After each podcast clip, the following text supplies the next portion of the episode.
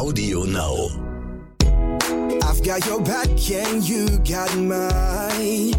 We're walking together, long roads and winding alleys, side by side. Mountain tops and lowest valleys, you and. Herzlich willkommen bei Tierisch Menschlich, dem Podcast mit Hundeprofi Martin Rütter und Wissenschaftsjournalistin Katharina Adick.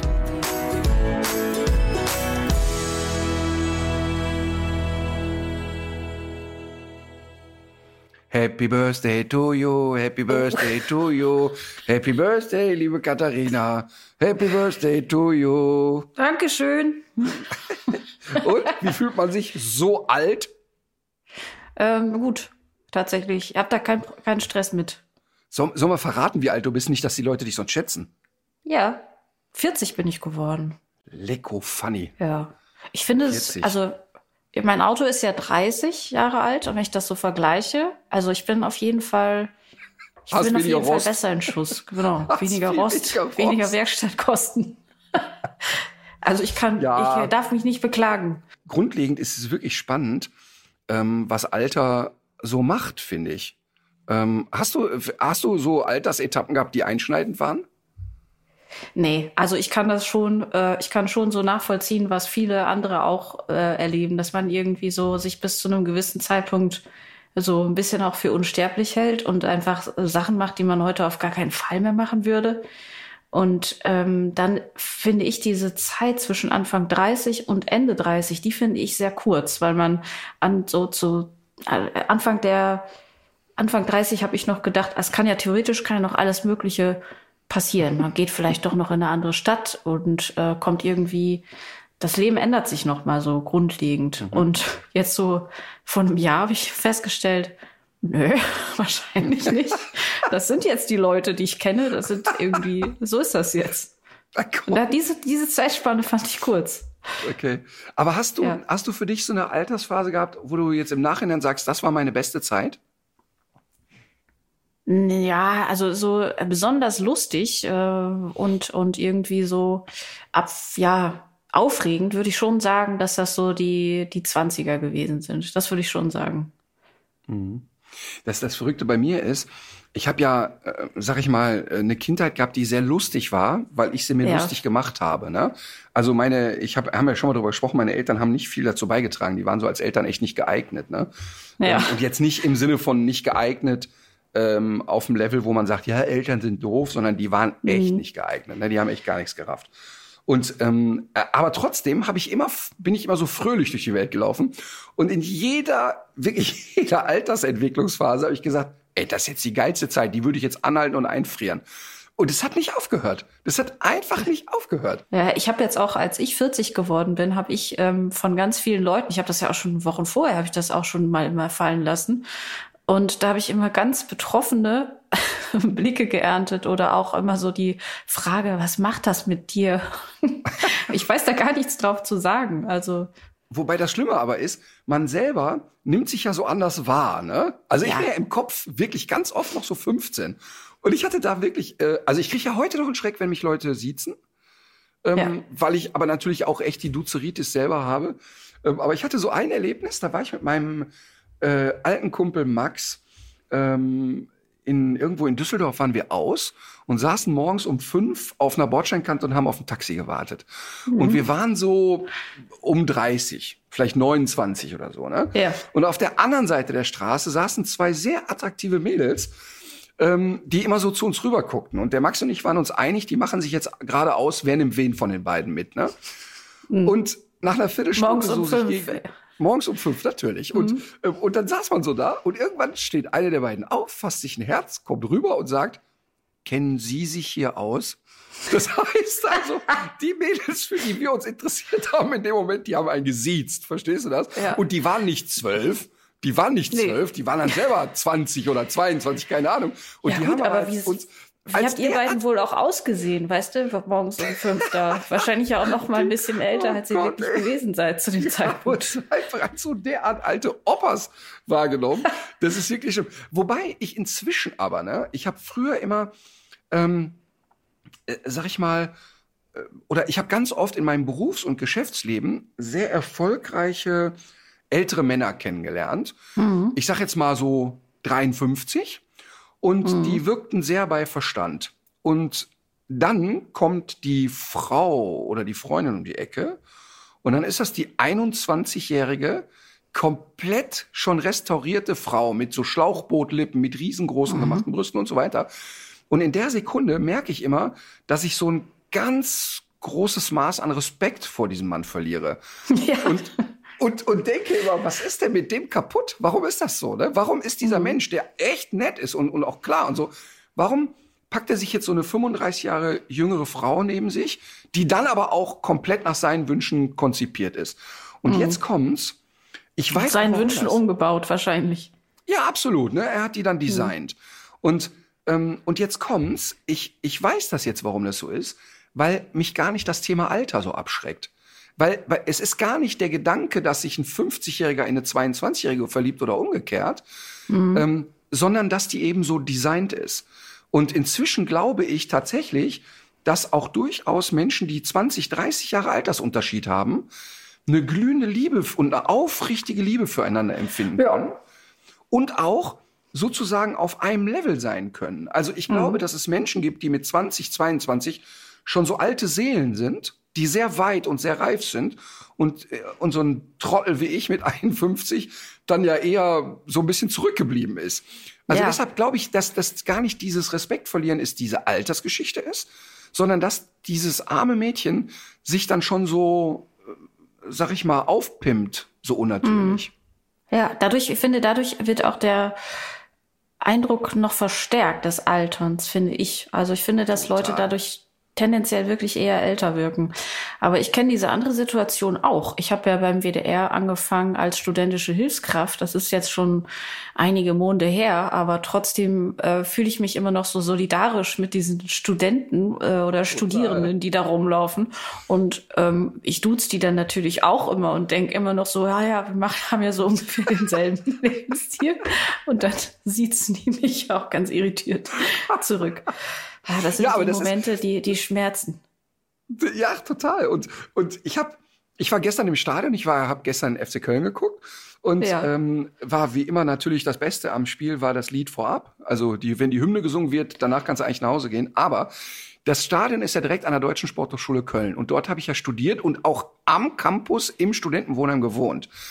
Und wirklich, meine Kinder können es nicht mehr hören, aber sobald wir da vorbeikommen, plöppen eine Million Geschichten in mir auf.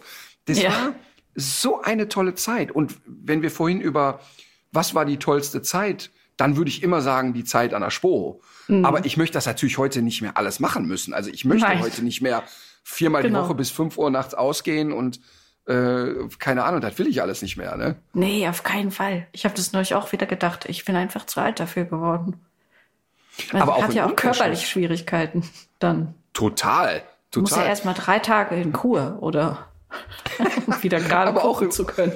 Aber ich, ich habe es auch umgekehrt manchmal, dass ich Leute sehe und dann höre ich deren Alter und dann kriege ich einen Schreck, wie alt die schon sind, weil die so jugendlich wirken. Also der Ralf, unser Producer, beim Ralf ja. ist das ja jedes Mal so. Also wenn ich höre, dass der Ralf 60 ist, da kann ich das nicht fassen. Also nee, das stimmt. Ich habe das, das, auch nicht so geglaubt.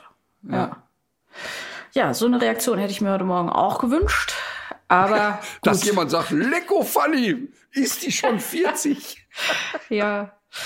Aber ich hatte tatsächlich, also ich habe äh, sehr gemächlich ähm, gefeiert. Und zwar äh, sind wir spazieren gegangen mit allen, äh, also mit der ganzen Familie und mit den beiden Hunden, die dazugehören. Und ähm, auf dem, nach dem Spaziergang sind wir noch was essen gegangen. Und weil meine Alma und die Laila meines älteren Bruders nicht alleine in einem Auto bleiben sollten, ist Alma mitgegangen und der schwarze Labrador, die Laila, ist im Auto verblieben. Ich habe noch in weiser Voraussicht die Martin Rütter. Ja? Bevor, bevor wir darüber reden, warum, äh, warum nochmal sollten die nicht in einem Auto bleiben? Weil du glaubst, die funktionieren nicht miteinander so? Ja, also die granteln sich schon auch immer mal wieder Ach, okay. an. Also die kennen sich okay, schon. Und dann ist es zu eng, okay. Genau, dann ist es zu eng. Und äh, die verstehen sich eigentlich gut. Die freuen sich auch, wenn sie sich treffen und spielen auch. Aber es gibt immer so einen Moment, wo es ja, abgeht. Okay. Und dann geht's auch richtig ab. Und da will man lieber dabei sein. Also ich habe extra noch die Martin Rütter Trainingssnacks in den äh, ins Handtuch verfrachtet, weil auch wenn Alma die ja ab und zu auch ganz gerne mal wieder ausspuckt, der Labrador, der tritt dafür Türen ein. also ich habe mir noch gedacht, wie wie klug von mir. Wir kommen wieder und der Hund, man sieht's von weitem, ist enorm zufrieden, hat einen sehr entspannten Gesichtsausdruck. Neben ihm liegt eine aufgeweichte, man muss sagen, durchnässte, tropfende Jutetüte und eine völlig zerfledderte Bäckertüte. Und mein Bruder fragt, hm, hatte einer von euch was vom Bäcker dabei? Und äh, ja, ich hatte noch eine so eine kleine äh, Walnussschnecke, hatte ich dabei. Und äh, die hat sie, glaube ich, wirklich durch die Jute-Tüte, hat die die, wie nennt die, wie nennt man das? Es ist, sie hat es eigentlich passiert und dann dadurch gegessen, weißt du? Sie hat das durch so ein Sieb gezogen, wie, Spitzenköche das ja auch machen. Die hat sich ein Brötchenbrei gemacht. Ja. Gut, es ja. muss wirklich, also es muss das köstlich ja. gewesen sein. Das hat man an den Hundeaugen gesehen. Aber da habe ich mich wieder gefragt, die hätte das ja niemals gemacht, wenn wir dabei gewesen wären, ne? Nee. Und äh, das ist aber ja doch eigentlich, also der Grund, warum sie es tut. Sobald wir das Auto verlassen haben, ist ja vielleicht nicht unbedingt Tücke. Nein. Das ist ja ein Mythos, ne? dass der Hund eigentlich genau weiß, was er nicht darf oder darf und es dann doch anders tut, oder nicht? Do, nee, das würde ich nicht als Mythos sehen. Ähm, also, die, die, also dieser Hund weiß ja sehr genau, das, was ich mir jetzt gleich leiste, das ist strengstens verboten. Und deshalb, und das ist ja wirklich so lustig, deshalb, wenn du diesen Hund jetzt gefilmt hättest mit versteckter Kamera, ist das Lustige daran, dass der ja, bevor er die Aktion startet, sich immer wieder vergewissert, okay, die sind echt weg. Also du siehst wirklich, wie der dann immer wieder hinterher guckt, ähm, dann sich nochmal umdreht, nochmal guckt und dann erst loslegt. Und das ist selbstverständlich ein Bewusstsein, ich darf das eigentlich nicht. Es gibt ja sogar Hunde, die dann unbeteiligt heucheln. Also das heißt, wenn du dann wiederkommst, Klassiker ist immer, der Hund darf eigentlich nicht auf die Couch, geht aber auf die Couch, hört dann die Schritte, oh scheiße, die kommen zurück, zack, ins Körbchen noch ein Spielzeug mit reingepackt und dann so ganz unbeteiligt dösend tun. Das, und du fühlst an der Couch, du fühlst an der Couch, die ist noch warm. Also mhm. der ist nicht vor vier Stunden da gewesen. Ne? Du ja. siehst die Haare und du fühlst es noch warm. Also das ist ganz klar äh, Heucheln. Okay, aber das muss ja nicht so sein, sondern es kann ja auch mal sein, dass der Hund es einfach nur für legitim hält, weil ich mein Essen ja schließlich auch aufgegeben habe. Also bevor das schlecht wird. Nein, das absolut. Also wenn du dich von Nahrung entfernst und lässt sie liegen, ist erstmal in der Moralvorstellung des Hundes klar, okay, da ist ein Teil über, den schnapp ich mir. Mhm. Da gibt's erstmal keine Gewissensbisse. Die meisten Hunde haben aber ja doch von ihren Menschen mal gehört, pass mal auf, so ein Brötchen auf dem Küchentisch, das ist nicht deine Baustelle. Ja. Und da siehst du wirklich herrlich, herrlich, herrlich, wie der Hund sich vergewissert, sind die noch da, sind die schon weg und so. Das ist herrlich. Naja, gut, es hat ihr in diesem Fall jedenfalls wohl sehr gut geschmeckt. Das war deutlich erkennbar. Und äh, ich habe aber bei dem Spaziergang noch was anderes überlegt. Und zwar, Alma war ja kürzlich mit im Wanderurlaub und ohne jede Abnutzungserscheinung, im Gegenteil ja sogar. Aber manchmal frage ich mich jetzt doch, wenn die zum Beispiel so die Treppe runterläuft oder auch wenn die ins Auto springen soll, was sie an sich ja ganz gerne tut, weil sie ja weiß, wo es hingeht und meistens ist das ja auch der Wald, dass die das doch mitunter sehr zögerlich macht. Und da habe ich mich gefragt, ob das nicht vielleicht möglicherweise doch jetzt mit Schmerzen verbunden sein könnte. der, der Kreis schließt sich so schön zu unserem Beginn. Das heißt, ja, guck mal, die ist acht, ne? Und du, und du sagst, ja, irgendwie ist schon ein bisschen weniger dynamisch auf der Treppe. Sie überlegt schon gut, ob sie reinspringen soll ins Auto. Jetzt mal im Ernst. Ähm, du, äh, also, also wirklich, ich, auch wenn das heute nicht mehr so aussieht, ne, ich war mal ein sehr sportlicher junger Mann. Mhm. Und ja, ähm, das sagst du ja immer. Ja, dafür gibt's ja auch genügend Belege, Gott sei Dank. Ähm, einige Zeitzeugen leben ja noch. Es gibt ja auch ein paar Zeitungsausschnitte dazu und so weiter. Und es gibt ja auch. Ja, stimmt. Die, die Sporthochschule schmückt sich so, ja auch mit dir. Ne? Die deutsche, nicht zuletzt die deutsche Sporthochschule ist sehr stolz auf mich.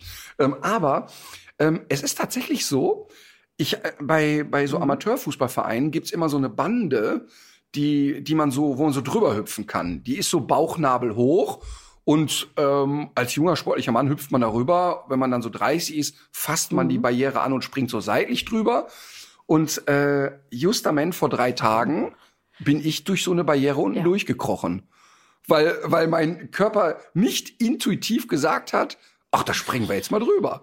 Das ist so lustig. Ich habe ich hab es wirklich, ähm, der Tisch, an dem ich hier sitze, ist ein ganz normaler ja. Esstisch. Ne? Und natürlich wäre ich mit 20 ohne drüber nachzudenken, aus der Hocke da drauf gesprungen, mit beiden Füßen zeitgleich darauf gelandet. Da hätte ich gar nicht drüber nachgedacht. Und ich hoffe, jeder andere. Warum? Ja, weil ich, weil ich einfach Lust drauf gehabt hätte. Ne? Also die Möglichkeit wäre da, wollte ich damit sagen. Und das ist für, für einen 20-Jährigen auch normal. Ganz ehrlich, wenn ich heute hier aus der Hocke draufspringen sollte, ist die Chance, dass ich mit den Vorderzähnen in der Tischkante lande und wir danach zum Arzt müssen, viel höher, als dass ich auf dem Tisch lande mit beiden Füßen.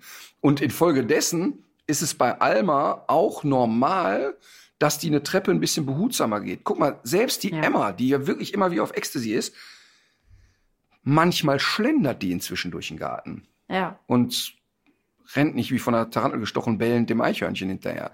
Mhm. Ähm, wenn du einen ernsten Verdacht hast, dann würde ich es mal sag ich mal, da würde ich mal ein Röntgenbild machen lassen, um zu gucken, ob die vielleicht schon Arthrosen hat, stärkere Art.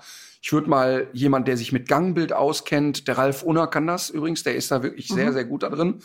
Der ähm, guckt sich mal ein Gangbild an, der packt mal einen Maulkorb drauf und zieht und zerrt mal an Gelenken, um zu gucken, hat die Schmerzpunkte irgendwo. Die war kürzlich ja noch bei Frau Dr. Holland. Und da wurde die auch noch in Ruhe durchgecheckt. Das war eigentlich alles soweit in Ordnung. Der der Kontrast ist auch stark, wenn sie dann doch mal was macht, ähm, also was sie wirklich sehr gerne tut, also so im Spiel. Aber da ist wahrscheinlich ja auch noch mal eine Menge Adrenalin dabei und da drängt sich wahrscheinlich der Spaß mehr so in den Vordergrund.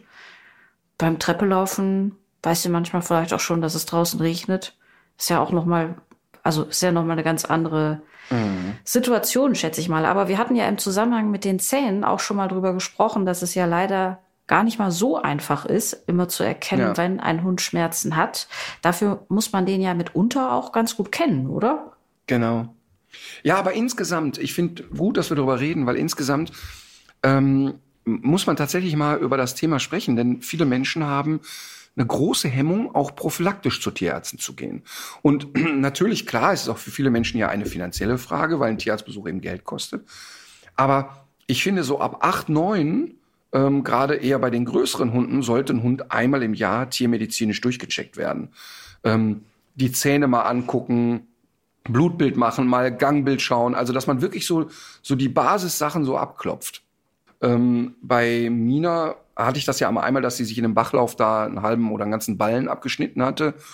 Und ich habe es wirklich nur an der Blutspur im Schnee gesehen, dass die was hat. Also am Gangbild gar nichts bemerkt. Ähm, und bei der Emma ist es ja so, sie muss ja nur darüber nachdenken, es könnte wehtun. Da ist aber Prinzessin auf der Erbse angesagt. Mhm. Also die ist echt mega memmig. Also die, die kann im Spiel über Tische und Bänke gehen und auch mal irgendwo gegenknallen und so. Dann merkt sie es nicht so, äh, dann ist sie halt voll auf, auf Droge. Aber danach, oh Gott, oh Gott, oh Gott, oh Gott, sterbender Schwan. Also mit Wimmern und Wind, oh, und so. Also, da ist totale Memme.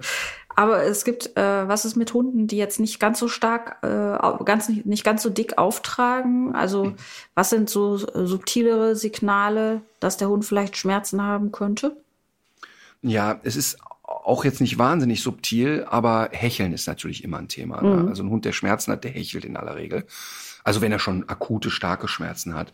Ähm, dann, wenn du das Gefühl hast, dass dein Hund oft eine Schonhaltung, also wir sind jetzt bei Bewegungsapparat, ne? ja wenn dein Hund öfter mal eine Schonhaltung einnimmt, wo du das Gefühl hast, ähm, also klassisch ist, ein Hund legt sich hin, der dreht sich zwei, dreimal im Kreis, weil, es, weil er sich da einfach das bequem macht, legt sich hin und du merkst so beim Hinlegen, oh, stoppt er noch mal und dreht sich auf die andere Seite. Das sind zum Beispiel solche Indikatoren. Ne? Ähm, da sollte man ein bisschen drauf achten. Ähm, mhm. Allgemein, wenn du gerade jetzt bei älteren Hunden, wenn du das Gefühl hast, das erste morgendliche Aufstehen ist schon ein echtes Prozedere geworden. Also, dass es so echt lang dauert, bis die in Wallung kommt. Ähm, solche Sachen würde ich abklopfen lassen. Aber äh, meistens sind es natürlich auch einfach nur ganz altersbedingt typische Mäkel. Ne? Auch da wieder äh, Kreis zu einem selber. Ich meine, man ist mit 20 einfach aus dem Bett gesprungen und Feuer frei und heute kannst du schon mal einen Wagenheber holen, wenn ich aufstehe. Ne? Ja, auch die Gelenke machen viel mehr Geräusche als früher. Ja, das ist so. aber, aber wirklich, also ich, Ich war, ich war ja mit meinem Patenkind im Zoo im Sommer und neben dem Orang-Utan-Gehege ist ein Klettergerüst. Äh, er ist da hochgeklettert, wie ein kleiner Affe und ich wollte mich nur mal kurz dranhängen und habe sofort gehört, wie es geknackt hat. Und seitdem, auch wenn ich nur den Rucksack aufsetze, das ist so eine Qual. Und, und das war im Juli. tja, tja. Aber das liegt ja auch natürlich daran, dass du auch ansonsten wahnsinnig viel Sport treibst, ne? Ja, genau. Ich bin ja zum Glück mitunter zu spät. Dann muss ich, dann muss ich rennen. Das ist ja der einzige Sport, den ich mache. Nein, also, also wirklich, ich, ich würde wirklich den Menschen raten, dass bei einem Hund ab acht oder so, so in diesem Alter wirklich ganz regelmäßig, mindestens einmal im Jahr ein Check-up stattfindet. Man sollte ja sowieso einmal im Jahr dann zum Impf, zur Impfkontrolle gehen ähm, und keine Hemmung haben. Ich erlebe das wirklich oft, dass Tierärzte mir sagen, da kommt ein Hund, der aus dem letzten Loch pfeift und wir hätten echt was machen können, aber die Leute haben sich das zehn Wochen angeguckt und haben immer gedacht, ach, morgen wird's besser, ach, warten wir mal, wir nehmen mal einen Kräutertee und keine Ahnung. Und dann war nach zehn Wochen schon richtig die Kacke am Dampfen. Also Ja. ich will keine Hysterie verbreiten, weißt du, also wegen einer, wegen einer Zecke muss man nicht zwingend los. Wobei auch da, wenn eine Rötung entsteht am Fell und eine Schwellung, auch dann bitte zum Tierarzt. Denn äh, die gute alte Borreliose äh, sollte man auch nicht zwingend abwarten. Ähm, aber äh, also ich will überhaupt keine Hysterie verbreiten, aber ich finde, dass man auch, wenn man so ein Bauchgefühl hat, irgendwas ist doch nicht in Ordnung, dann auch wirklich sofort gehen sollte. Ja, man sagt ja auch, dass man so in den 40ern und 50ern in Bewegung bleiben muss, weil das ja auch darüber entscheidet, wie gut es einem dann im Alter geht. Also körperlich wie auch geistig. Dann bin ich am Arsch. Das stimmt leider. Dann bin ich echt am Arsch. Ich habe zwischen, muss ich wirklich sagen, ich habe ja, bis ich so 35 war, wirklich viel Sport und auch gerne Sport gemacht. Und dann wurde es beruflich eben so heftig und intensiv, dass ich irgendwie die Zeit nicht mehr hatte. Dann hatte ich ja irgendwie keinen Bock mehr. Dann sind es bei mir ja immer Ballsportarten, wo man irgendwie auch einen Partner braucht. Und es war, ich kann wirklich sagen, dass ich meinen Körper zwischen 40 und 50 habe schlafen gelegt. Also sportlich einfach in Koma gelegt. Ja, aber es ist ja andererseits ist es ja auch äh, nie zu spät. Also du könntest ja jetzt auch wieder anfangen. Also wenn man das, wenn man daran interessiert ist, noch möglichst lange alleine zur Toilette zu gehen, dann sollte man das, sollte man das jetzt ruhig anfangen. Ich sag das ja auch zu mir selbst. Ich will das ja grundlegend nicht. Ich gehe sehr gerne in Gemeinschaft zur Toilette. Was? So. Ich wollte Okay, mehr als wir je vom Hundeprofi wissen wollten. Ich wollte aber gerade irgendwas anderes sagen, da wollte ich dich unterbrechen. Ach so, pass auf. Ähm, genau, ein wichtiges Thema, ganz kurz ein Schlenker. Wir haben ja schon mal über Giftköder und Giftköderwarnung und so geredet. Ne? Ähm, ich will aber zum Thema Giftköder und, und Ja. Giftköder fressen und so nochmal eine banale Sache sagen, die die Leute wirklich vergessen in dem Stress. Wir haben ja schon darüber gesprochen, alle unsere Hundeschulen bieten ja dieses Giftködertraining an, dass man einem Hund beibringen kann, dass er nicht alles unterwegs frisst, dass er Sachen anzeigt. Und ich finde, dieses Training sollte man auch gemacht haben. Trotzdem bleibt es immer ein Restrisiko, das ist ein Lebewesen und eben nicht programmierbar. Man sollte dieses Training machen, aber trotzdem die Augen aufhalten. Ähm, jetzt gibt es ja, ähm, wir hatten kurz darüber gesprochen, über die Dogorama-App, also eine App, die man sich unkompliziert runterladen kann, die auch nichts kostet. Ähm, noch nicht, weil ich glaube nicht, dass die Jungs den Aufwand, den sie da gehen, langfristig gratis machen können. Aber was ich eigentlich sagen wollte ist, da gibt's ein Giftköderradar, der sehr gut und sicher funktioniert. Das heißt, die App zeigt dir an, in deiner Gegend wurden Giftköder gefunden. Und da und da auf der Strecke bitte aufpassen. Beste Giftköderradar der Welt. Aber was die Leute immer vergessen, jetzt habe ich erlebt, mein Hund hat unterwegs was gefressen. Ich ertappe den dabei, zerr den da weg, bin in völliger Panik, Ja. weil es auf den ersten Blick schon aussieht wie ein Pfund Hack, das nicht dahin gehört. Packe den Hund und renn zum Tierarzt. Super Maßnahme. Die bessere Maßnahme wäre gewesen, das, was da noch liegt, wenn da noch was liegt, bitte einpacken. Und zwar nicht nur zum Schutz der anderen Hunde, sondern auch zur Analyse beim Tierarzt. Denn ganz oft sieht so ein Tierarzt so ein Zeug, guckt da drauf und sagt, passen Sie mal auf, das ist nicht schön, wir lassen den sich jetzt mal übergeben. Das ist nämlich eine total vergorene, verschimmelte Frikadelle. da ist aber kein Gift drin. Manchmal sieht er aber auch sofort, scheiße, da ist wirklich Rattengift, Gerstenkorn, ach Gerstenkorn, äh, Schneckenkorn oder was auch immer drin. Wir können jetzt die und die Maßnahmen einleiten. Also bitte, wenn du mitkriegst, dein Hund hat was gefressen und da liegen, und wenn es ein mikroskopisch kleiner Krümel ist, pack den ein und nimm den mit zum Tierarzt. Weil die Tierärzte mir oft sagen, ey, die Leute hätten die Möglichkeit Ja. gehabt und vergessen es einfach. Ich kann mich daran erinnern, dass wir es schon mal irgendwo erwähnt haben, aber Ja. das kann man ja nun wirklich nicht oft genug sagen. Und auch übrigens, wenn man so einen Verdacht hat und der Hund hat es gar nicht gefressen, bitte trotzdem einpacken, die Stelle abfotografieren. Die, man kann ja, das ist das Tolle bei Dogorama, jeder in der Community kann dazu beitragen, ähm, dass der Radar besser wird. Aber bitte sammel das, mach ein Foto, sammel es ein. Das Foto schickst du dann an die Dogorama-App über dein Profil, aber bring das trotzdem zu einem Tierarzt und lass es dort analysieren. Also, weil im Zweifel kannst du dann Entwarnung geben und sagen, alles klar, ist gecheckt worden, war nichts Giftiges. Ja. Ähm, oder Achtung, wirklich ernst zu nehmen und ähm, auch Anzeige erstatten übrigens. Ja, ach so. Okay, das hätte ich, glaube ich, auch nicht gemacht. Ich hätte das auch ent äh, einfach entsorgt. Guter Hinweis. Genau, das ist es. Die Leute schmeißen es weg und das ist falsch. Bitte, bitte ähm, zum Tierarzt und da nimmt der Tierarzt in der Regel auch kein Geld für. Okay. Ich habe noch ein Thema aus meiner anderen Arbeitswelt mitgebracht, weil es so spannend ist. Du kennst dich ja sehr gut mit Religion aus. Das haben wir ja schon öfter festgestellt. Und du hast doch bestimmt schon mal was von unbefleckter Empfängnis gehört, oder? Ist, ist, es, ist es die Fantasiegeschichte, die Maria sich ausgedacht hat, weil sie woanders gepoppt hat? Ja, genau. Jetzt gibt's wieder Zuschriften. Ei, ei, ei. Egal. Aber okay, also das ist damit gemeint, dass man quasi ohne kopuliert zu haben, denkt, lecko funny, ich habe aber zugenommen, wo kommt das denn her? Genau. Und jetzt ist es tatsächlich so, also ich weiß das auch noch nicht so lange, aber ähm, das haben äh, Forschende festgestellt. Was? Bitte hör auf. Bitte hör auf. Wenn du jetzt hier was vorbereiten Was wirst, denn?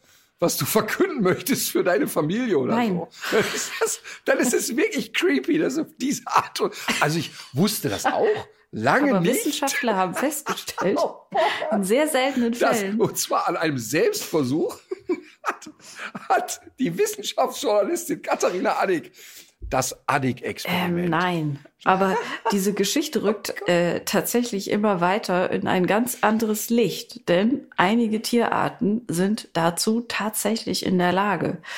Und Sich jetzt selbst zu befruchten? Genau. Und äh, zuletzt der kalifornische Kondor, einer der hässlichsten Vögel weltweit. Aber natürlich hat auch er seine Daseinsberechtigung. Es muss ja nicht immer alles gut aussehen. Es gab zwischendurch nur noch 22 Vögel und in den 80ern waren die, sind die wirklich fast ausgestorben und durch Schutzmaßnahmen und Zuchtprogramme geht es denen jetzt wieder besser. Und zwei dieser Vögel, deren Nachwuchs man da untersucht hat, haben doch diesen Nachwuchs tatsächlich ohne männliches Zutun hervorgebracht. Wieso weiß man denn, dass es keine weitere Einwirkung gab? DNA-Analyse. Kannst du eindeutig sehen. Hä? Das heißt, das Kind. äh, Hä? Ja. Ja, du kannst das einfach sehen, dass kein anderes Erbmaterial in diesem Vogel ist, als das, was ihm seine Mutter mitgegeben hat. Vielleicht war es nur einfach ein, ein doch wirklich sehr schüchternes äh, äh, Spermium, das äh, zwar da rangekrochen ist, aber gesagt hat, nee, ich möchte da nichts von mir preisgeben. Ich schreibe das mal dem Forscherteam. Vielleicht haben die das einfach übersehen. Dass, ja. dass dieses Spermium gesagt hat, okay, ich mache hier mit, aber ich möchte echt nicht hinterher drüber reden. Also ich möchte Ja. nicht, dass ich da jetzt irgendwie genannt werde oder so. man, man soll ja nichts voreilig ausschließen.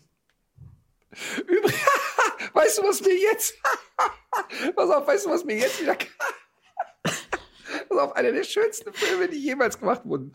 Das Leben des Brian, ne? Also wenn man das nicht gesehen hat, Ja. dann hat man echt, also es gibt quasi nichts Wichtigeres, was man je, das Leben des Brian. Und da Ein Standardwerk, kann man sagen. ist ein Standardwerk, sollte auch, finde ich, ernsthaft in Schulen im Religionsunterricht gezeigt sein. Also ich sag mal so, in der siebten Klasse finde ich ernsthaft, sollte man das in Rallye zeigen. Es ist wirklich ein, ein Meisterwerk. So, aber ähm, da, das Lustige ist ja, dass die Mutter von Brian, also dem äh, vakanten Jesus Nachfolger sozusagen, äh, dass die Mutter von Brian ja eins zu eins aussieht wie Brian. Und sie hat ja quasi die unbefleckte Empfängnis da äh, sozusagen propagiert. Und vielleicht war es war es ja. deshalb sieht Brian eins zu eins aus wie seine Mutter. Vielleicht stimmt die Nummer doch. Ja, natürlich, genau. Ähm, aber du kannst diese Beweiskette kannst du noch weiter fortsetzen. Es gibt bestimmte Haie oder äh, Echsen in Gefangenschaft, nachweislich ohne Kontakt zu Artgenossen, ja. bei denen das eben auch stattgefunden hat. Was? Aber da könnte ja trotzdem ein Spermium hineingeraten sein. Ich erzähle nur von dem Fischreiher, der hier meinen ganzen Teich besamt. Wie soll der Reiher das denn schaffen? Ein Wissenschaftler, der mhm. hat Kaviar gegessen, quasi. Nein, du brauchst zu viele Annahmen für deine Theorie und das macht sie zu einer schlechteren als meine. Außerdem gibt es immer noch diese DNA-Analyse. Bei der DNA-Analyse bin ich dabei, aber bei den Fischen gab es die ja nicht. Und da bin ich eher dabei, dass vielleicht der Wissenschaftler jemand ist, der eigentlich lieber bei Domian anrufen sollte und einen bizarren Fischeierfetisch hegt mhm. im Privaten und mit diesen in Fischeier gewühlten Händen und Gliedern auch mal dem Aquarium zu nahe kam und infolgedessen sich der Fisch vermehrte. Ja, also jeder Forscher, der was auf sich hält, sollte dieser These jetzt nachgehen. So, bitte, bitte. Ich fand es jedenfalls richtig ich spannend. Sagen, ich bin reiner Wissenschaftler. reiner Wissenschaftler. Nein, aber jetzt mal ohne Scheiß. Es ist ja spannend. Ähm, überleg mal, was dann los wäre, wenn man das irgendwie durch eigene Geisteskraft mhm. sich selber befruchten könnte. Ja, wobei ich dazu, ja, ne? äh, ja, halb großartig. Ich muss ja dazu sagen, diesem Nachwuchs ging es nicht gut. Die haben nicht lange gelebt. Äh, und es hat ja auch durchaus einen Grund, warum man seine Gene mit denen anderer kreuzt, damit bestimmte Fehler im Erbmaterial wieder ausgeglichen werden können durch das des anderen. Mhm. Wobei bei manchen Paaren beide Fehler aufeinander gestapelt und multipliziert werden. Mhm. Aber manchmal ergibt Minus und Minus vielleicht auch wieder Plus. Aber ja, doch selten. Sind naja. wir wieder bei, bei, bei Sophomanie. Oh Gott, ich bin heute sehr negativ. Also ich fand das wirklich unfassbar spannend. Ja, es ist tatsächlich spannend und ähm, sagen wir mal, es war ja quasi ein Zufallsbefund, dass man das sozusagen erlebt hat. Ne? Und das müsste ja jetzt eigentlich mhm. aufs Programm rufen, dass man ja. versucht, Parameter zu schaffen, dass das noch einmal passiert.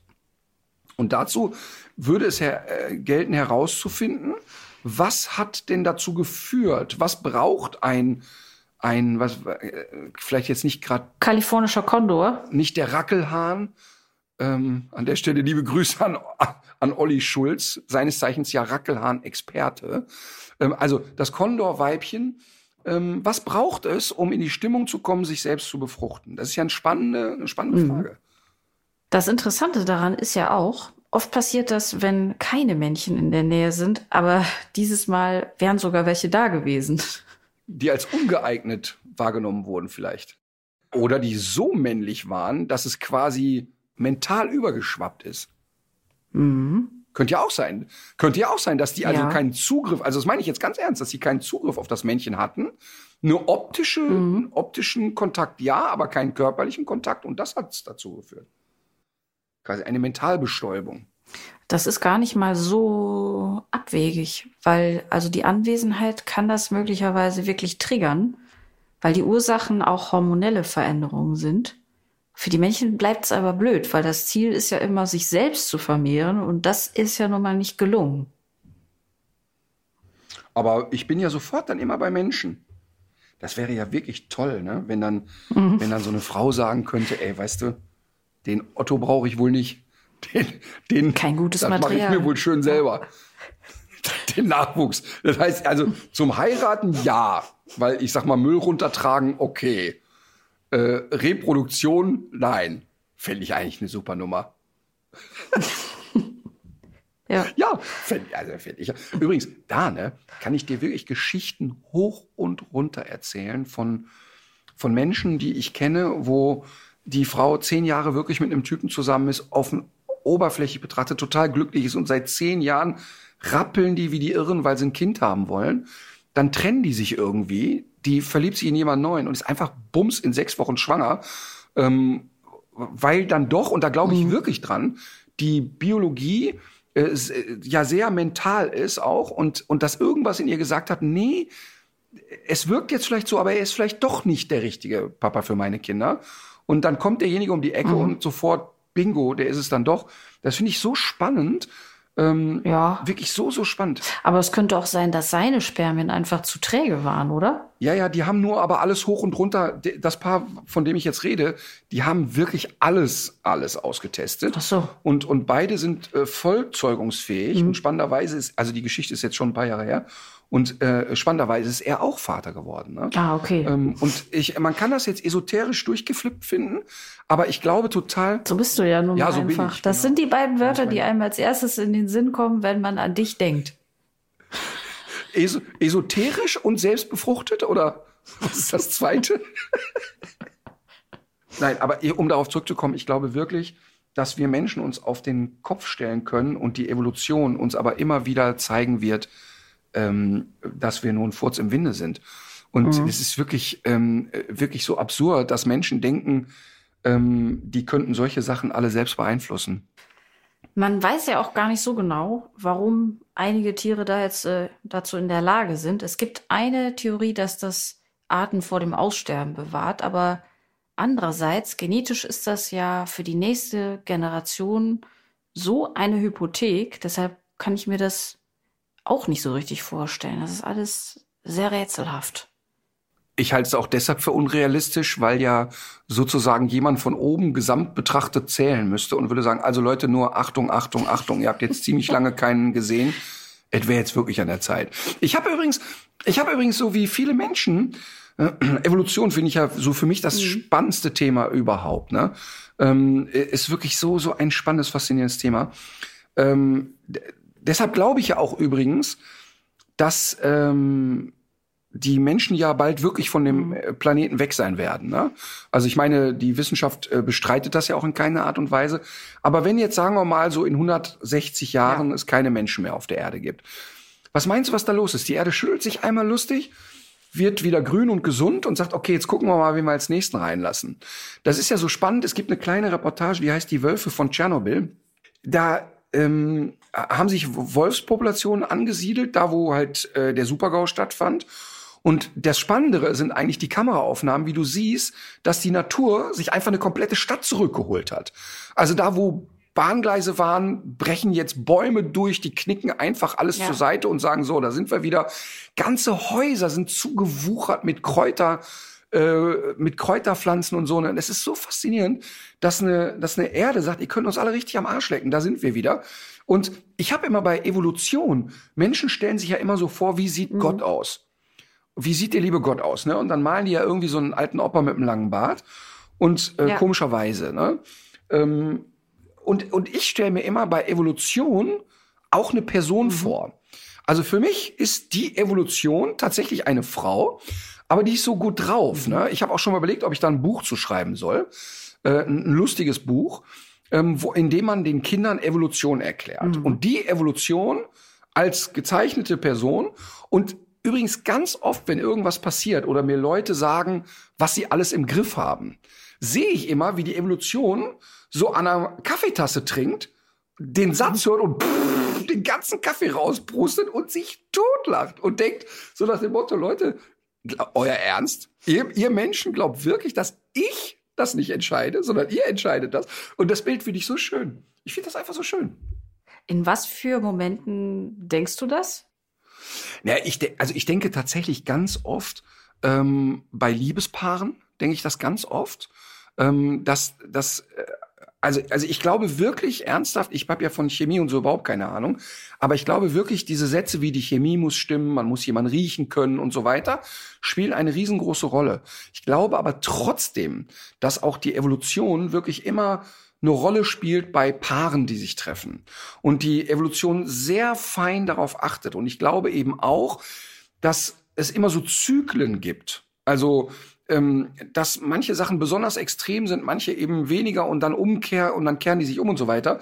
Aber ganz oft, wenn ich auch so diese Diskussionen über Klima höre und sehe und mitkriege, dann habe ich auch ganz oft das Bild vor Augen, dass die Evolution da auf einer Wolke hockt und sich entweder voll an die Rübe packt oder sich kaputt lacht und sagt, Leute, ihr glaubt jetzt ernsthaft, dass ihr das Ding noch umgedreht kriegt. Ich habe schon längst alle Weichen gestellt. Das tut mir wirklich sehr leid für euch. Guckt mal, dass er jetzt die nächsten 100 Jahre noch dran arbeitet, aber da kann ich euch leider nicht helfen. Und genauso denke ich das auch wirklich. Ich denke das wirklich auch, wenn wir im Ahrtal drehen und da echt eine Katastrophe erleben und traurige Menschen erleben und bewegende Momente, denke ich aber auch parallel, schau mal, es schickt uns doch die Natur so eine Katastrophe, um auch zu zeigen, ey, wie oft soll ich auf euch etwas hinweisen? Und immer wieder zeige ich es euch und die Menschen sagen, ja, das ist mir aber egal. Ich glaube nicht. Mein, mein Auto soll so bleiben. Und, und das meine ich halt damit. Hm. Das war ja schon auffällig, dass wir das Wort oder dass man das Wort Klimakrise im Ahrtal an diesen beiden Tagen kein einziges Mal gehört hat. Das war so der, mhm. der Elefant im Raum. Wir mussten die Menschen auf das Wort ansprechen. Also nur als wir Markus Wipperfürth darauf angesprochen haben, der hat ja eine sehr klare Meinung dazu und der sagt ja ganz mhm. klar, wenn sich nichts ändert, haben wir ein echtes Problem. Ähm, und auch eine Meinung aus der Praxis, finde ich. Aber ähm, ich glaube aber, dass das Wort Klimawandel und Klimakatastrophe und so weiter deshalb da keine Rolle spielte, weil die Leute mit äh, in dem Moment, wenn die ihr ganzes, ihre ganze Existenz verlieren und so bedroht sind, erstmal nicht das große Ganze betrachten können, sondern erstmal sagen, so, jetzt muss ich gucken, dass ich erstmal ja. wieder äh, mir irgendeine Komfortzone bauen kann, wieder in mein normales Leben zurückgehen kann. Ich weiß, mein Leben wird nie wieder so sein wie vorher, weil die Erlebnisse kriege ich nicht mehr weg und ähm, das begleitet mich und das wird traumatisch sein. Aber das große Ganze kann ich jetzt nicht betrachten, weil mein Kokon gerade kaputt ist. Ja, das ist ja auch total nachvollziehbar. Aber ich habe das auch ganz, ich habe das auch ganz naiv gefragt, wie die das jetzt eigentlich bauen. Ob die alles wieder so bauen, wie es früher war, oder ob man sich darauf einstellt, dass solche Extreme ja jetzt doch auch öfter stattfinden könnten, auch wenn natürlich nicht in diesem Ausmaß so, so schnell. Aber eine Betroffene, die, ähm, mit der ich mich darüber unterhalten habe, die war auch äh, völlig entgeistert darüber, über diesen Gedanken.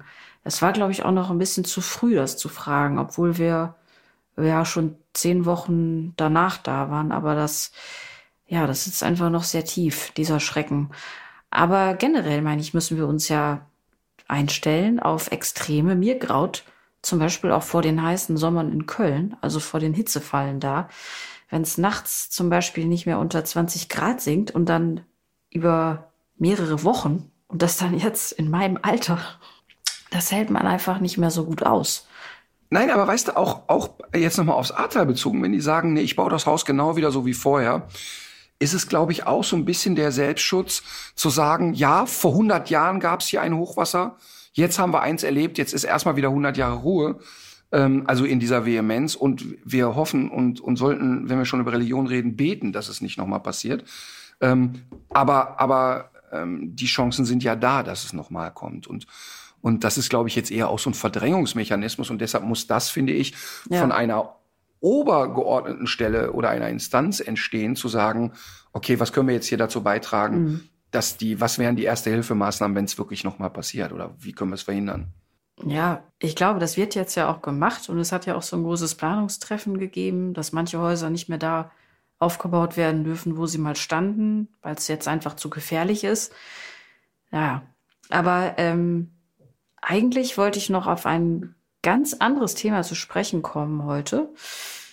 Und zwar haben wir hier mit dem Tierarzt Dr. Unner über Kastration bei der Hündin und den Zusammenhang mit den Krebsrisiken gesprochen. Und da gab es viele Rückfragen, insbesondere zu diesen statistischen Wahrscheinlichkeiten, von denen da immer die Rede ist. Also was sind die Ausgangszahlen? Welche Risiken verstärken sich und welche nicht? Was äh, gibt es dazu zu wissen? Was weiß man nicht? Das ist gar nicht so einfach in zwei Sätzen mal eben zu beantworten. Das werden wir aber noch mal ganz in Ruhe aufdröseln. Ja, und wir sind uns ja sowieso einig, dass wir noch einmal eine Tierärzte-Folge machen sollten ähm, weil tatsächlich bei auf die Kastrationsfolge viele Menschen reagiert haben und die meisten gesagt haben, das hat mir wirklich richtig handfest bei meiner Entscheidung ge äh, geholfen ähm, in die eine und auch in die andere Richtung. Also manche haben geschrieben, okay, aufgrund dessen, dass ich gehört habe, ich mache es auf jeden Fall jetzt. Und der nächste hat gesagt, okay, jetzt ist für mich klar, dass ich es nicht machen werde. Und das war ja auch eigentlich genau die Idee, ne? das von allen Seiten zu beleuchten. Und man kann Kastration, egal bei Rüde oder Hündin, eben auch erstmal nicht als Pauschalratschlag äh, hinschmeißen. Apropos, weil ich ja heute schon von diesen hochspannenden Themen aus der Wissenschaft erzählt habe, wollte ich mal etwas in halbwegs eigener Sache empfehlen. Ähm, Quarks ist ja nicht nur die TV-Sendung im WDR-Fernsehen, sondern auch Radio, Podcast, Instagram-Formate, YouTube und, und, und. Und da werden mit Gebührengeldern doch zum Teil sehr aufwendige und spannende äh, Recherchen hergestellt und wie ich finde, meistens auch sehr ansprechend umgesetzt. Und äh, diese Angebote sind manchmal vielleicht noch ein bisschen zu gut versteckt. Deshalb wollte ich mal darauf aufmerksam machen. Quarks Daily Spezial zum Beispiel. Das ist äh, ein neues Podcast-Format. Das äh, würde ich an der Stelle gerne mal empfehlen. Ich finde das gut, weil ähm, tatsächlich ja die Menschheit und ich gehöre ja äh, dazu, dazu neigt zu sagen, nee, das mit meinen Gebührengeldern. Ne? Mhm. Also wenn ich lügenartig jetzt, sagst du ja auch immer. Ja, lügenartig, lügenartig. äh, nein, aber äh, wirklich tatsächlich, ähm, ich neige ja auch dazu, ne, wenn ich dann irgendwie äh, Silbereisens äh, Schlagerparade sehe, äh, sitze ich ja auch manchmal echt fassungslos davor und sage echt euer Ernst mit meinen Steuergeldern. Andererseits ist er natürlich idiotisch, weil auch so eine Sendung Menschen unterhält und auch Unterhaltung mit GZ-Gebühren bezahlt werden sollte. Finde ich total richtig. Mhm. Aber was, was eben oft untergeht, und deshalb finde ich total gut, dass du sagst, es gibt ja unfassbar gute Reportagen, Wissenschaftsformate im öffentlich-rechtlichen Fernsehen. Ich mag auch so total gerne diese sehr langsamen Formate. Ja wo jemand ein, Reiseformat macht, wunderschönes NRW, wunderschönes Mallorca, keine Ahnung.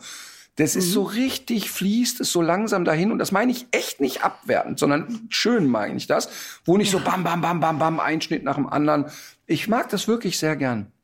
Ja, ja, und es gibt ja auch so Formate, die äh, auch ein bisschen äh, ausgeruhter in der Form sind. Also zum Beispiel diese Podcast-Formate. Und ähm, das, diese, diese Themen sind ja jetzt nicht abgehoben. Also es ist nicht aus der Wissenschaft für die Wissenschaft. Ich hatte jetzt zum Beispiel neulich den Auftrag, mal das Siegel klimaneutral genauer zu beäugen. Das klebt ja mittlerweile so auf jedem zweiten Produkt. Mittlerweile kann man ja sogar, weiß ich nicht, klimaneutral, ja, man kann tatsächlich sogar klimaneutral tanken. Und das war wirklich interessant. Also was heißt das eigentlich? Wer kontrolliert das? Wie funktionieren so Kompensationsprogramme? Wir sind ja dabei, uns da gerade wieder in die Tasche zu lügen. Es können ja nicht immer nur alle kompensieren. Ähm, das ist irgendwie so ein Märchen, dass alles so weitergehen kann, solange man genug Bäume irgendwo auf der Welt pflanzt. Also solche Themen sind ja lebensnah. Das äh, wollte ich damit eigentlich noch sagen. Ja, sind sie total. So, ich möchte eine Empfehlung machen, die auch sehr lebensnah ist. Und zwar möchte ich mhm. einen Menschen empfehlen, der heißt Andreas Heinecke. Und ähm, ein bisschen ja. weiter ausgeholt, wenn man Fernsehen macht, ist es häufig, dass der Redakteur ähm, der Verhinderer von Kreativität ist, der, der die Sendungen kaputt macht. Meistens, äh, wenn es ein Redakteur ist, der fest angestellt ist in einem Fernsehsender. Ähm, da kannst du die geilsten Ideen haben, da kommt der Redakteur und kommt mit schlauen Bemerkungen. Das heißt, wenn man vor der Kamera steht oder wenn man Fernsehsendungen produziert, so wie wir das machen, kann es schon mal passieren, dass der Redakteur äh, das Sinnbild ist für irgendjemanden, der nur dummes Zeug von sich gibt ähm, und nervt. Ich habe da ja auch andere Erfahrungen gemacht, muss ich sagen. Aber du, du, du ja auch, oder? Ich wollte das gerade sagen. Das wäre der nächste Satz gewesen. Ich selber habe aber auch ganz oft, und genau deshalb war dieser einleitende mhm. lange Satz, ganz oft total andere Erfahrungen gesammelt. Ich habe also, ich habe das äh, bei Vox und RTL tausendfach erlebt, dass Redakteure auch eine Sendung befruchtet haben und wirklich sehr proaktiv dazu beigetragen haben, dass eine Sendung so richtig rund wurde. Oder auch mal, wenn man sich so selber vergaloppiert hatte inhaltlich, dass jemand gesagt hat, ich halte mal eben kurz das Hamsterrad an, äh, lass mal noch mal in die andere Richtung laufen. Ähm, und ähm, tatsächlich ist es so, wenn ich in Talkshows gehe, gibt es immer ein Vorgespräch mit einem Redakteur. Und da ich seit vielen Jahren ja in dieselben mhm. Talkshows gehe, kenne ich die Redakteure meistens und es gibt so Leute, auf die freut man sich dann. Und einer ist eben der Andreas mhm. Heinecke. Der macht mit mir immer die Vorgespräche für die NDR Talkshow. Ein super Typ, freier Mitarbeiter dort, und äh, wir haben immer Spaß. Wenn das Vorgespräch, ich versuche das ja immer so kurz wie möglich zu halten, mit dem telefoniere mhm. ich immer eine Stunde und ist immer total nett, ist ein Hundefreak auch, hat selber einen Hund, aber wir haben ganz viele Themen. Er ist echt ein toller Typ. Mit dem habe ich auch schon Einspielfilme mit Kristall gedreht und so. Also einfach so, Lobhudelei. Und jetzt war ich letztes Mal bei der NDR Talkshow, wir kamen wieder ins Plaudern und so im Vorbeilaufen sagt der, ja, meine Romane. Ich sag, hä, was für Romane? Also ich kenne ihn jetzt schon viele Jahre. Und er sagt, ja, ach so, ich schreibe ja so nebenbei Romane hä, was schreibst du denn für mhm. Romane? Ich, äh, so, und dann äh, bin ich ja dann penetrant und habe gesagt, komm, wenn wir uns das nächste Mal sehen, bring mal mit. Und dann sind das aber eben nicht so selbstgeklöppelte, sondern ähm, das sind ganz normal im Emons Verlag erschienene äh, ja. Romane und unter anderem schreibt er mhm. eben Krimis. Und ich bin ja nicht so krimi-affin, ähm, hab das aber, weil ich den Andreas Heinecke wirklich sehr mag, ähm, mir also ich habe mir zwei geben lassen und den ersten habe ich jetzt fertig. Der heißt Fälschung à la Provence und er scheint sehr ähm, Provence-affin zu sein, denn das zweite Buch heißt Tod à la Provence. Mhm. Und das erste Buch, da geht es um so einen kleinen Dorfgendarm in der Provence, der aber dann plötzlich ähm, da ein absolut jähes Ende in seiner Idylle erlebt. Mhm. Warum will ich jetzt hier nicht verraten? Aber äh, als Kritik wurde zu diesem Buch geschrieben, Kunst, Kulinarik und eine Prise Romantik, eine sinnliche Reise durch die Provence. Und genau das ist es auch. Mhm. Es ist ein total schöne, man kriegt sofort so ein Gefühl, wie Provence ist, aber trotzdem mhm. ist eine gute Krimi-Geschichte dahinter. Kann man noch mal so ein bisschen den Frankreich-Urlaub aufleben lassen? Ja, oder auch ähm, sozusagen die Provence äh, ein bisschen fühlen, ohne einen Reiseführer zu lesen. Mhm. Das Buch äh, hat äh, ein wunderschönes Titelcover, das zeige ich dir mal. Guck mal mit diesen wundervollen Lavendelfeldern. Ich mag das ja wirklich sehr dort. Ja. Ähm, aber wenn man Krimis mag, kann man es lesen und wenn man Provence mag, erst recht. Also Fälschung à la Provence, Andreas Heinecke. Aber wo du jetzt noch das Land fühlen gesagt hast, da muss ich doch noch kurz eine Geschichte erzählen. Immer. Wir saßen im Urlaub mal neben einem Paar, das eindeutig viel zu lange verheiratet war. Und aus dem Gespräch konnte man schließen, dass er sonst die Urlaubsplanung übernimmt und mit ihrem Angebot einfach nicht zufrieden war. Also sie hatte das jetzt mal versucht und er hat gesagt, er hätte sich das jetzt ein paar Tage angeguckt. Er war überhaupt nicht zufrieden. Und er hat ihr vorgehalten, dass sie das alles falsch geplant, falsch gemacht äh, und so weiter. Und zum Schluss hat er gesagt, ich dachte, du willst das Land spüren. Und seitdem ist das bei uns so eine äh, geflügelte oh Scheißphrase, das Land spüren. Sonst ist es kein richtiger Urlaub, wenn du das Land nicht gespürt hast.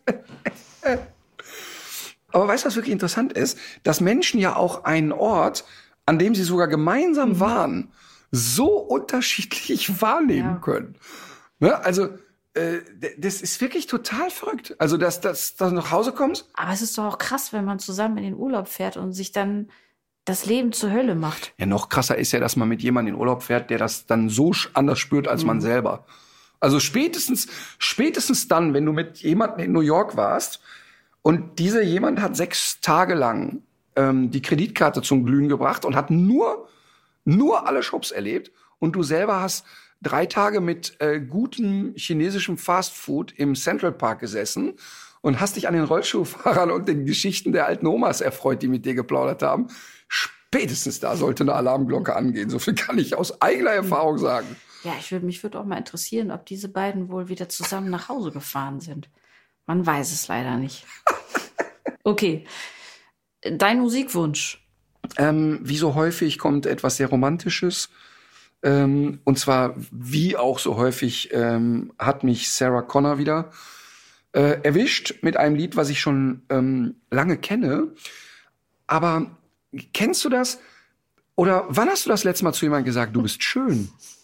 Ähm, zu Alma wahrscheinlich, heute Morgen. Genau, zum Hund hast du es oft gesagt und gedacht. Aber schön ist ja etwas, ähm, der Satz, du bist schön oder, oder zu sagen, das ist schön, hat ja etwas, hat ja eine gewisse oder hat etwas Profanes auf eine Art. Und zu jemand zu sagen, boah, die ist schön oder der ist schön, irgendwie wirkt das so alt, finde ich. Weißt du? Also die Leute sagen hübsch, attraktiv, ähm, hat Ausstrahlung, ist sexy, Mhm. was auch immer, schön. Und ich finde, ähm, zu sagen, du bist schön oder, oder Schönheit hat so was Klassisches irgendwie. Das meint ja auch mehr als hübsch, ne? Total, ganz genau. Audrey Hepburn, schön. Schön, schöne Frau. Ich glaube, bei mir, in meinem Fall, das würde einen Lachanfall auslösen. Okay. Ich ja, probier das, mag mal. sein, das mag sein, aber vielleicht, wenn du es der richtigen Person sagst, hat das eine, Ja. vielleicht dann die ganz besondere Wucht. okay. Wir sehen uns heute beim Dreh, ne? Das steht ja immer schon so auf der Dispo, dass du so gerne äh, so begrüßt werden möchtest. Könntest du mich mit diesem Satz begrüßen? Dann. Aber bitte, aber bitte, wenn das ganze Team da steht, kommst du bitte und sagst als allererstes, Ja, und dann noch so eine Geste dazu mit ausgestrecktem Arm. aber könntest du sagen, einfach du bist wunderschön? Und das alles ein bisschen zu lange. Einfach kein Hallo, einfach nur, du bist wunderschön. Okay, aber, aber sie nicht ausführen und so, so ein bisschen creepy so tun. Oh Gott, oh Gott, oh Gott, oh Gott, oh Gott. Also machen wir das Lied nicht kaputt, denn dieses Lied ist wirklich zauberhaft von Sarah Connor und heißt Wie schön du bist. Okay, das Lied, das ich gerne auf unsere Playliste Brotmesser und Popcornpfote packen möchte, heißt Over Everything von Courtney Barnett und Kurt Weil. Äh, Ich finde es einfach gut. So, also wir sehen uns gleich in der Skihalle Neuss. Äh, Wir, wir, wir werden heute in der Skihalle drehen und zwar mit unserer Boah, mir ist auch schon so heiß die ganze Zeit. Ich habe diesen ganzen, dieses ganze Skizeug schon. Ich werde wieder der Einzige sein, der in der Skihalle mit dem T-Shirt rumfährt. Ähm, aber ähm, wir treffen dort, ähm, da können wir euch ein bisschen Geschmack drauf machen. Wir haben eine Hundeprofi unterwegs Folge damals gedreht mit Jacqueline Fritz. Eine Frau, die ein Bein amputiert bekommen hat in jungen Jahren, in ein tiefes, tiefes Loch gefallen ist und irgendwann sich rausgerappelt hat und jetzt eine Hochleistungssportlerin ist. Unter anderem ist sie als Einbeinige über die Alpen ge gewandert und geklettert. Und mit ihr habe ich einen Tag ähm, also drei Tage waren wir unterwegs, aber einen Tag haben wir uns an einem 2000er Berg versucht am Säuling. Ähm, es war hoch beeindruckend, nicht nur was die für eine sportliche Leistung verbringt, sondern was für eine Persönlichkeit die hat. Und sie hat sich jetzt gedacht, mir ist langweilig, dann äh, werde ich mir jetzt wohl das Skilaufen beibringen. Läuft inzwischen, sie ist also, sie will eigentlich mit den Skiern die Berge hochlaufen äh, möchte also Skiwandertouren machen. Die Voraussetzung ist aber, dass sie auch wieder runterfahren kann und hat das vor einem Jahr sich dann mehr oder weniger selber beigebracht. Und wir treffen uns in der Skihalle Neuss, weil ich mich freue, sie wieder zu treffen, aber weil sie auch dem Hund beibringen möchte, nicht kreuz und quer über die Ski zu rennen. Das heißt, auch der alte, dicke Mann wird heute auf Ski ste- stehen. Und ähm, wirst du auch mitfahren eigentlich oder nur der Kameramann? Nee, äh, nur der Kameramann. Ich bin auch äh, auf der Piste und würde dann versuchen, mich in Gefahrensituationen, es gibt ja so Echsen, die sich dann einfach einrollen und dann den Hang runterrollen. Sowas würde ich dann versuchen. Gleitschuhe. Gleitschuhe kriegst du. Kannst du Skilaufen eigentlich? Nee, gar nicht. Snowboard? Nein, Ah, das, das ist gut, weil du wirst dann heute denken, boah, der Ritter fährt gut Ski. Weil jemand, der es nicht kann, der denkt, alter Schwede, der alte Sack, der kommt aber da den Berg runter. Jemand, der Skilaufen kann, denkt, jemand, der Skilaufen kann, der denkt, ach guck mal, wieder jemand, der sich im Selbstversuch beigebracht hat. aber da sind ja auch noch andere, ne? Ich habe doch dafür gesorgt, dass niemand besser fährt als du. Na, das funktioniert leider nicht, weil unser Kameramann Klaus ähm, leider, leider sehr gut Ski läuft. Ah, okay. Äh, kriegen wir schon irgendwie hin. Den kriegen wir schon irgendwie gehandicapt. Oder nur hinter mir fahren, damit ich es nicht sehe. Ja, okay. Ist Kannst du bitte, notiert. wenn ich die erste Abfahrt hinter mir habe und ich dann so da ankomme, kannst du Ja. dann zu mir kommen und sagen, du bist wunderschön. Ja. Ich möchte sehen, wie Jacqueline guckt, wenn du das machst. oh Gott, oh Gott, oh Gott. So. Also. Legt euch wieder hin. Ich werde mich heute auf der Piste, befürchte ich, auch hinlegen. Legt euch wieder hin.